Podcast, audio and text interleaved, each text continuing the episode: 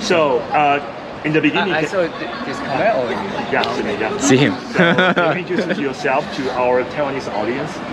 They're just like who you are and which part you come from and how long you do CrossFit. uh, I'm I'm from South Korea and uh, name is Marcus Kwok. Uh, my CrossFit experience now maybe nine years. Wow. Nine years. And 2017 and 18, 18 CrossFit regional individual and then uh, dive on 20 national champion in South Korea. Mm, that's, that's it. Nice. Uh, That's good to see, no? long time, yeah. I'm former uh, MMA fighter. And, Oh, yeah. uh, I see. I can tell that this is from MMA, Yeah. right? The cauliflower ear. Don't mess with him. Okay, so the next one, because of the Visits 100, you are getting like very famous in Asia, right?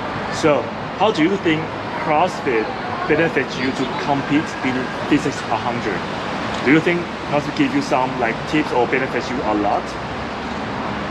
it's a benefit. yes. Yeah, benefits. Help you, help, you to compete. Uh, compete? you mean this sport can help you?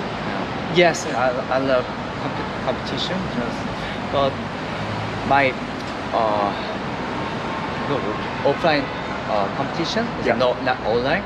Yeah, It's a four years.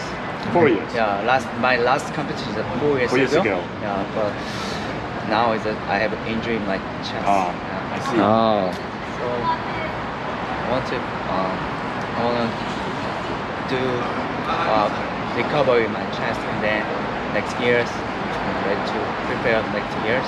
Okay. Okay.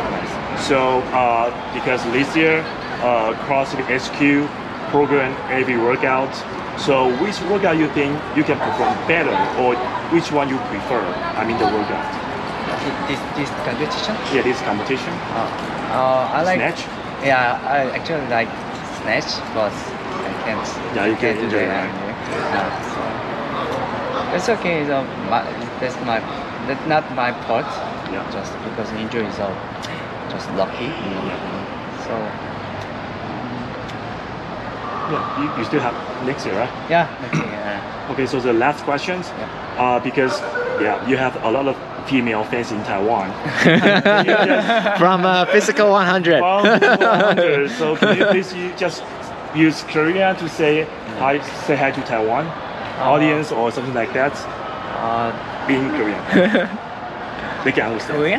Yeah, they can understand. Okay. Um, thank you so much, and I hope I hope go to Thailand. 어, 언제 기회 언제 기회가 되면 이렇게 초대해 주세요. 네. Thank you, Marcus. Invite me. Yeah. Thank you, Marcus. And how do you how do you like a physical 100? Do you like it?